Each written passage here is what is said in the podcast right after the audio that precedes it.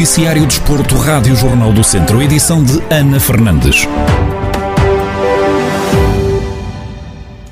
Já são conhecidas as seis equipas que vão fazer parte da 23ª edição do Torneio Internacional de Handball de Viseu. Na cerimónia de apresentação, Joaquim Escada, presidente da Associação de Handball de Viseu, deu a conhecer o elenco de clubes que vai ser composto por três equipas nacionais e três internacionais. As equipas participantes este ano do, do torneio. Logo, as portuguesas é o, é o, o Futebol Clube do Porto, o Sporting Clube Portugal, o Sport Lisboa e Benfica, o Admar León, que já é a quarta ou quinta vez que nestas 23 edições vem até nós, de Espanha, uh, que é de facto um clube de referência da Liga Azobal, o Chambéry de França, que é a segunda vez que vem até nós, de uma grande equipa francesa, os franceses são aquilo que vocês sabem no handball, e uh, os russos do Tchaikovsky Medvedev, que também é a terceira vez que vem, uh, que vem até nós. E por isso é um cartel de grande qualidade que certamente irão realizar jogos de um nível elevadíssimo.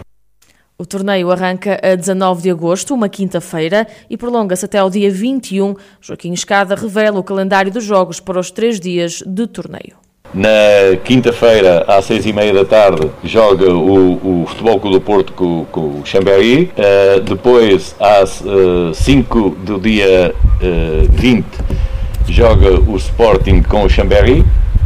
Depois joga o Futebol Clube do Porto com o Tchaikovsky Medvedev às, às 19 e, e joga o Benfica com o Admar Lyon às 21. No sábado, às 3 da tarde, joga o Tchaikovsky Medvedev com, com o, o Admar Leão e uh, termina o torneio com um uh, Sporting uh, Benfica.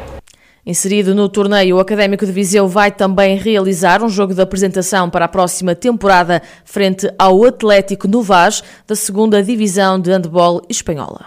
Este ano, e em articulação com a Câmara Municipal e com a Senhora Vereadora, é importante que se diga isto aqui, ficou definido e uma situação que também já tinha sido falada e trabalhada na direção da Associação de Handball Viseu, que o Académico Viseu, até porque estava em vias de subir à primeira divisão, estava na luta para subir à primeira divisão, que quando o Académico de Viseu estiver na primeira divisão, participa uh, no nosso torneio. Até lá, e porque não havia certezas, uh, este ano haverá um jogo de apresentação do Académico de Viseu uh, para a época que, que se inicia, entretanto, uh, integrado no torneio. E esse jogo foi com uma equipa que nós arranjamos, uh, uma equipa estrangeira da zona de, da Galiza, de Vigo, o, o Atlético Novas.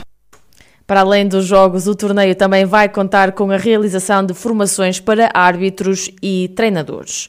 No ano de regresso às competições nacionais, o Ferreira de Aves vai integrar a Série C do Campeonato de Portugal na próxima temporada, juntamente com o Castro Daire e mais oito equipas. Rui Almeida, treinador da equipa de Sátão, reconhece as dificuldades da série em que estão inseridos, mas admite que não viram a cara à luta. É uma série extremamente difícil, olhando para, para todas as outras, a nossa é uma série bastante competitiva, com grandes equipas, com vários candidatos a, a, a subir de, de, divisão, mas era o que a gente já esperava. É praticamente considerada novamente ao nível do ano passado, a série da morte. Uh, mas vamos para este campeonato, vamos para este campeonato encará-lo de uma forma claramente difícil, mas temos que fazer o nosso trabalho dentro das nossas limitações que, que, nós, que nós conhecemos a nível nível de orçamentos para conseguir fazer uma equipa bastante competitiva para encararmos esse campeonato de uma forma tranquila. Sabemos que, que, que há outras equipas com, com, com essas capacidades que nós, que nós não temos, mas vamos à luta. Não, não, não vamos virar a cara, vamos encarar esse campeonato de uma forma séria e, e as contas são feitas no fim.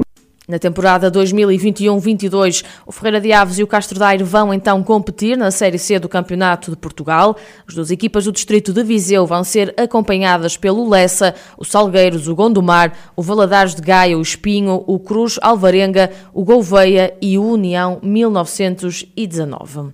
No Centro Desportivo desta semana recebemos Tiago Souza, agora ex-treinador do Termas Hockey Clube, que assegurou a subida à segunda Divisão Nacional na próxima época desportiva. O técnico contou como foi treinar a equipa de São Pedro do Sul durante duas temporadas, altura em que apareceu a Covid-19. Nós, quando chegámos aqui há dois anos, o clube tinha começado, tinha reiniciado a atividade, tinha conquistado três pontos e a promessa que eu fiz na altura ao Presidente foi de conseguir levar o clube à segunda divisão. Primeiro ano não conseguimos por causa da pandemia, quando parámos estávamos a dois pontos dos lugares da subida e tínhamos que receber os principais candidatos em casa e estávamos com um registro muito bom em casa. Este ano a aposta foi logo desde o início de conseguir esse, esse objetivo. É claro que ali com a paragem outra vez em, em janeiro, 14 de janeiro, por causa da pandemia, complicou-nos muito aquilo que era o nosso planeamento, mas lá conseguimos com alguns contratempos que são normais. Mas acho que no fundo acabamos de fazer uma grande época, porque acabar uma época com quatro derrotas e, e, um empate, ser campeão por, por um ponto, penso que tem que ser considerado uma época de sucesso. O mérito é todo das pessoas que acreditaram neste projeto, em particular os atletas. Na hora da despedida, Tiago Souza confessou o que leva do Termas Hockey Clube e o que gosta de pensar que deixa no clube. As amizades que fiz aqui, conheci pessoas fantásticas, com um grande coração e que me ajudaram bastante. Numa fase me menos boa da minha carreira como, como treinador, tinha acabado de sair de, um clube a meio da época. Uh, fui recebido aqui de braços abertos, fui muito bem tratado e espero também ter deixado algo algum, algum trabalho e, e, tenha deixado alguma coisa a, a estas pessoas que tanto, tanto me ajudaram ao longo destes últimos dois anos.